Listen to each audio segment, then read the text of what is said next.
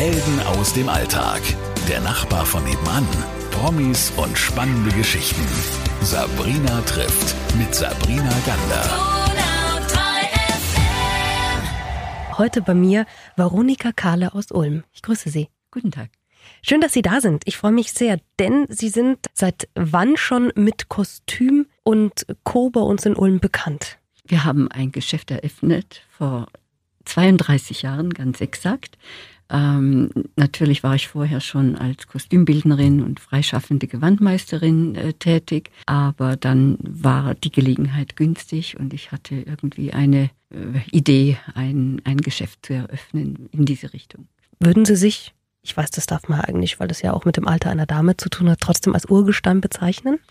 Was die Erfahrung betrifft und was die Kenntnisse betrifft schon, ja. Ich kann sagen, vom optischen her passt es überhaupt nicht. Das dürfen wir schon mal sagen. Wie kommt man darauf, als junges Mädchen zu sagen, ich möchte Kostümbildnerin werden? Was ist da bei Ihnen davor alles passiert? Woher kam das? Ja gut, ich hatte immer schon Lust auf Mode. Das war meine Ausbildung als äh, Modedesign, Mode ähm, für die Medien insgesamt oder eventuell als Moderedakteurin. Da in diese Richtung ging es während des Studiums den ganzen Semesterferien habe ich an den städtischen Bühnen in Frankfurt, konnte ich zufällig äh, Praktika machen in jedem Bereich, jedes Mal schön, jedes Mal interessant. Und wie es dann zur Berufswahl kam, habe ich mich für das Theater entschieden. Und dort war eigentlich mein Anfang als Kostümbildnerin, später als Leiterin einer Gewandmeisterei. Ähm, das war in Frankfurt. Also mich hat fasziniert die Vielfalt der Mode, die man machen kann, modern und natürlich historisch, viel Fantasie und natürlich auch die Zusammenarbeit mit Fachleuten in jedem Bereich. Bühne, Licht, Ton, Gesang, Schauspiel. Das war immer eine sehr kreative Zusammenarbeit. Das hat mir Spaß gemacht. Das glaube ich sofort. Wann haben Sie damit angefangen? Am Theater direkt? Also wenn Sie sagen, äh, das in Frankfurt? Ist, äh, das, das war 1963 etwa, so in der, in der Zeit. Dann gab es natürlich auch die privaten, familiären äh, Dinge im Leben. So habe ich dann auch eine Zeit Pause gemacht, aber immer freiberuflich als Kostümbildnerin gearbeitet und später eben auch durch familiäre Umzüge und, und Ereignisse kam die Idee, mich selbstständig zu machen. Ich habe immer schon gerne gesammelt, also historische Kostüme oder auch, äh, naja, 20er Bilder, Fotos. Äh, und irgendwann hatte ich die Idee hier in Ulm, weil es das nicht gab. Und ich hatte einen kleinen Bestand und so habe ich halt quasi als Hobby so etwas aufgemacht. Und nun ist es kein Hobby mehr. Das wissen wir, ja, genau. Ja. Und ich freue mich sehr, dass wir heute darüber reden können. Mhm. Und äh, wir haben vorhin schon darüber geredet, wie das alles begonnen hat bei Ihnen. Sie haben in den 60ern damit angefangen und dann sich in Ulm ja eigentlich einen kleinen Traum verwirklicht, würde ich sagen. Kostümverleih angeboten. Das gab es damals noch gar nicht in Ulm. Meines Wissens gab es das nicht. Jedenfalls weiß ich nichts davon. Ich hatte eigentlich auch nicht vor, das geschäftsmäßig zu betreiben. Äh, es war mit den Kontakten zum Theater hier natürlich, die sind nie verloren gegangen. Und irgendwann kam die Idee zu sagen, ich mache eine Theaterausstattung und jemand fragte mich, äh, kann man diese Kostüme kaufen irgendwo? Und ich dachte mir, ach, eventuell ist ja Interesse vorhanden, sich äh, historische Kostüme entweder zu kaufen, anfertigen zu lassen oder von mir aus auch auszuleihen. Und dann begann das mit Ausleihen natürlich. Und so habe ich eigentlich erst einmal herausgefunden, wo ist der Bedarf, was mögen, was braucht oder braucht überhaupt jemand mal ein Kostüm. Der Anfang war wirklich, dass kleinere Theater auf mich zukamen, die keine eigenen Werkstätten hatten und diese kleinen Aufträge habe ich dann mehr oder weniger erst einmal alleine gemacht. Das wurde immer mehr und manches wurde wirklich auch verkauft. Aber der Bestand wurde größer, ich brauchte Räume. Ich habe sie dann auch gefunden irgendwo in einer Dreizimmerwohnung. Und dann ging es los, dass ich einen großen Auftrag hatte, den konnte ich alleine nicht mehr machen. Und so, Für wen war das? Das war ein größeres Theaterstück in äh, Mimmingen. Und so habe ich eben dann natürlich auch mal nachgefragt, ob jemand Interesse hat, sich ausbilden zu lassen. Und dann hatte ich irgendwann mal drei Auszubildende und äh, ja, also es hat sich eigentlich kontinuierlich entwickelt und ich weiß natürlich jetzt schon, in welche Richtung es geht und was wirklich Unsinn wäre, weiterzumachen. Das ist auch der Grund, dass wir im kommenden Jahr aufhören mit der Tätigkeit. Sie hören damit komplett auf nicht komplett. Wir werden weiter anfertigen, ja. eben auch kleiner und uns auf historische Kostüme für diese ganzen natürlich Barockfeste und was so alles boomt im Moment. Mittelalter, Barock, 20er Jahre. Und der Trend geht dahin, dass man das gerne besitzen möchte und dass viele Menschen natürlich auch großen Wert darauf legen, dass es authentisch angefertigt ist, damit nach Venedig fahren, in die Semperoper Ludwigsburg, Schloss. Äh, ja, also darauf möchte ich mich gern spezialisieren. Wie viele Kostüme haben Sie denn aktuell im Bestand? Wissen Sie das? Im Moment sind es circa 2500 Teile, wobei wir schon mit dem Verkauf begonnen haben. Das sind natürlich äh, alle Kostüme, die man auch Weihnachtskostüme, äh, Nikolauskostüme, Faschingskostüme, manches, was äh, einfach nur lustig ist und oder eben auch die Trends, die im Kino sind, Kostüme, die man halt schnell mal mag und dann eben nicht mehr mag. Davon trenne ich mich jetzt. Wir haben vorhin schon mal darüber geredet, ähm, wie viel Kostüme Sie im Bestand haben. Aktuell circa 2000. Der Verkauf hat ja schon begonnen. Also man kann jetzt noch Schnäppchen machen sozusagen, oder? Ja gut, es ist Karneval und äh, nicht nur hier Karneval, es ist in Venedig Karneval, es sind natürlich diese Straßenfeste in Dortmund, in Köln, die so äh, eigentlich jetzt äh, anfangen. Dafür haben wir natürlich schon noch Kostüme, das ist sicher. Was waren denn von den Aufträgen her für Sie ganz bemerkenswerte Kundenwünsche? Was haben Sie denn da alles so erlebt? Ja, das sind manchmal ganz skurrile Dinge, dass, äh, wo man sich wirklich überlegt, nehme ich den Auftrag an oder nicht. Sind wir aber gespannt. Ja, ja gut, das, äh, das sind dann oft Tierkostüme oder das sind auch Dinge, die äh, auf die Straße gehen. Es ist auch Travestie dabei. Es sind Kostüme dabei, die dann hinterher gar nicht mehr tragbar sind, weil die einfach aus Pappmaché oder aus irgendwelchen Drahtgeflechten gemacht werden. Also das haben wir schon auch viel gemacht. Dann historische Stadtumzüge, wo es eben auch Tierkostüme braucht oder wo es historische Personen braucht, die man erstmal recherchieren muss natürlich und nicht ganz einfach anzufertigen sind. Herausforderung ist immer, wenn man äh, diese großen, äh, Sie kennen Mickey Mouse, Sie kennen mhm. die großen Donalds, diese riesigen Köpfe teilweise für irgendwelche Messeauftritte und solche Dinge. Da müssen wir schon überlegen, wie machen wir das oder wie kriegen wir das überhaupt, können wir das? Eine große Anfertigung war für Füssen, für das Musical. Sissi und Franz. Genau. Also da musste auf einem See in der Freilichtbühne ein Gespenst auftauchen. Das war vier Meter hoch, ein Skelett. Es wurde in USA angefertigt und wir mussten das dann anziehen. Also das war äh, sehr speziell und auch die Anproben waren sehr speziell. Also ein vier Meter hohes Skelett wurde geliefert mit Beleuchtung, mit motorisierten Möglichkeiten der Bewegung. Das ist ja irre. Ähm, und das, äh, das musste wehen und es musste schimmern und es musste im Licht natürlich anders aussehen als mhm. in der Werkstatt. Das war eine Herausforderung. Das war vor zwei Jahren haben wir das gemacht. Was für ein Kostüm gab es denn, wo Sie gesagt haben, also da wird es mir jetzt vielleicht zu skurril? Wir können schon auch aussortieren. Manches mhm. nehme ich wirklich nicht an. Also wenn es in irgendwelche, äh, was so ein bisschen das Rotlicht betrifft oder mhm. solche Dinge, das machen wir prinzipiell nicht. Wir machen auch keine, ja, also alles, was mit Wäsche zu tun hat oder alles, was mit, wo ich einfach das Gefühl habe, das ist, äh, das kann man nicht verantworten, das darf man gar nicht, äh, das darf man nicht machen. Oder auch manche mögen oder möchten gerne äh, Drittes Reich oder diese äh, Weltkriegs. Ja. Schon. Was waren denn so Momente?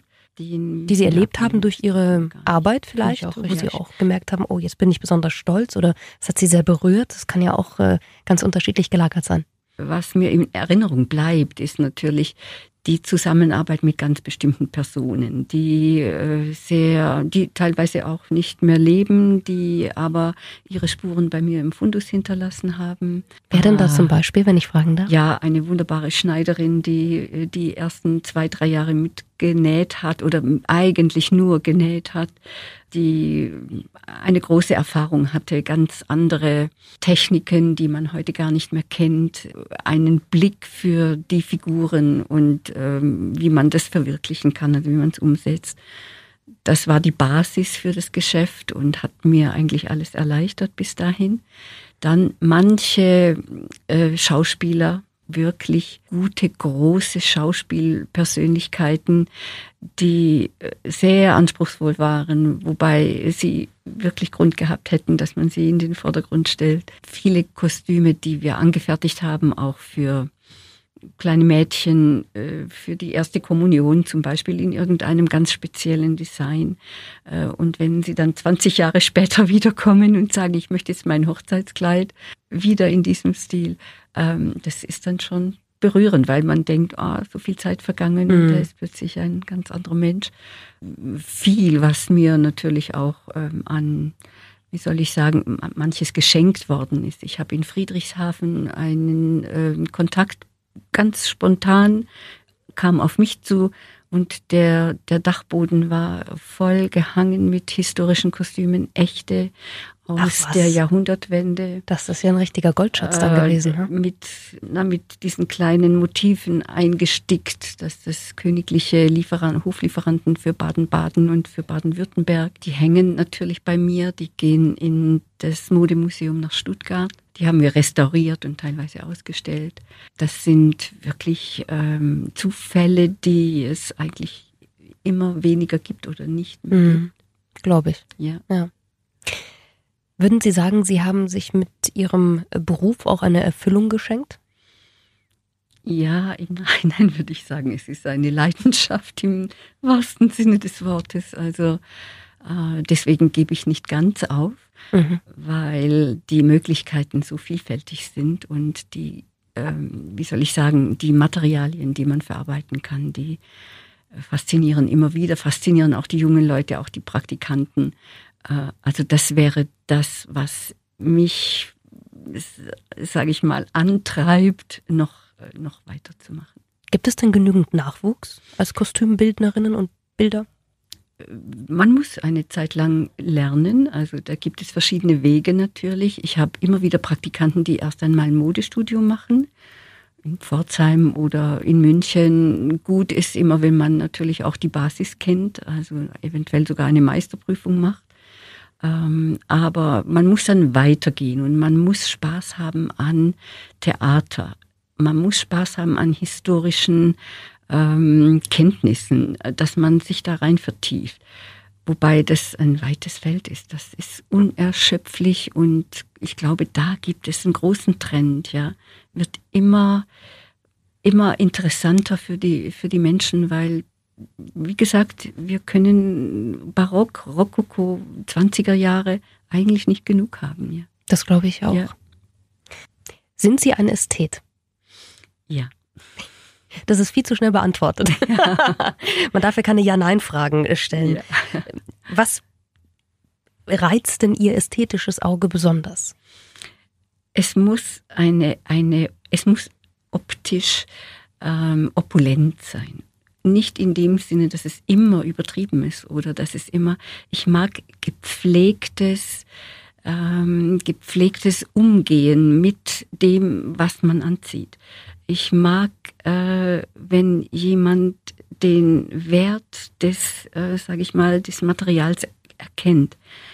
Ich mag es gerne, wenn jemand genug Fantasie hat, äh, noch das dazu zu machen, also die, die Kopf Bedeckung, den Schmuck oder von mir aus die Ausstrahlung, die jemand hat. Ähm, also das wäre jetzt für mich ganz wichtig, dass man, ähm, dass man sich selbst schätzt und und darstellt. Also das ist schon hätte für mich jetzt was auch mit Opulenz zu tun. Mhm. Muss nicht muss kann ganz schlicht sein, aber es darf nicht abgelenkt sein. Es darf nicht nicht jedem Trend hinterherrennen. Man, man, man darf nicht zu schnell zufrieden sein. Das würde ich jetzt unter Ästhetik verstehen, dass man nicht zu schnell zufrieden ist und jedem Trend nachläuft und gar nicht überlegt, passt es zu mir? Mhm. Oder ist das das, was ich damit auch irgendwo vermitteln will? Und dann natürlich, ähm, man kann äh, ja, man kann natürlich einen Blumenstrauß neben einen schönes Stoff, äh, schönen Stoff dekorieren. Oder ich mag keine Plastikflaschen auf dem Arbeitstisch. Äh, das ist vielleicht jetzt wirklich kein, kein Kriterium, aber ähm, ich, ich mag auch gern Ordnung, wenn die Dinge äh, liegen und wenn man sowas zusammenstellt und Skizzen macht, dass man die Stoffe nicht irgendwo hinschmeißt, sondern dass man dass man weiß, es ist was Wertvolles. Und also Wertschätzung, oder? Zum Beispiel, ja. Wertschätzung hat für mich auch etwas mit Ästhetik zu tun, ja. Das ist ein schöner Zusammenhang, den hatte ich mhm. so noch gar nicht mhm. im Kopf. Also, es ist aber nicht ganz schwer heutzutage bei der Mode, die ja. einem ja so in dieser Massenmode ja. gezeigt wird, ja. genau das zu bewahren, dass man überhaupt sagt, wer bin ich, wo kriegt man das dann noch vorgelebt? Ja, ja, das ist ganz selten. Das ist wirklich ganz selten. Und ich denke mir manchmal eben auch nochmal diese, ähm, man sieht etwas, man macht es sofort mit, überlegt gar nicht, ist das so? Und ich glaube, daher kommt die Lust der Kunden zu uns, dass sie einfach mal merken, ich bin in einem bestimmten Kostüm oder Kleid ganz anders. Ich bin eine andere Persönlichkeit. Ähm, äh, Frauen wissen gar nicht mehr, wie man sich anzieht, wo die Taille ist zum Beispiel oder wie schön das aussehen kann. Alles ist so beliebig. Nicht alles, natürlich nicht. Aber da habe ich genügend Ästhetik für die Menschen, die da kommen, die einfach ein Herr im Frack, der den Opernball ja, besuchen will. Das sieht so schön aus. Äh, ein Mann im Frack, er, er kann es fast nicht glauben. Die Frau, die ihn begleitet, sie, sie kennt ihren Mann nicht. Sie sagt, ich habe mir nicht vorgestellt, wie, wie edel das aussehen kann. Und das geht einfach auch mit ganz, ganz einfachen Dingen. Das stimmt, ja. Und äh, damit sowas nicht verloren geht, ähm, freuen wir uns natürlich, dass es sie gibt zum Beispiel und äh, dass man bei ihnen noch ein Jahr lang im Kostümverleih auch ähm, vielleicht das ein oder andere Kostüm auch kaufen kann und sie uns ja weiterhin erhalten bleiben. Das ist das Besondere. Vielen, vielen Dank für Ihre Zeit und für diese schönen Geschichten und für einen kurzen ästhetischen Exkurs. Schön. Bei mir war heute Veronika Kahle. Vielen Dank. Schönen Dank. Helden aus dem Alltag. Der Nachbar von nebenan. Promis und spannende Geschichten. Sabrina trifft mit Sabrina Gander.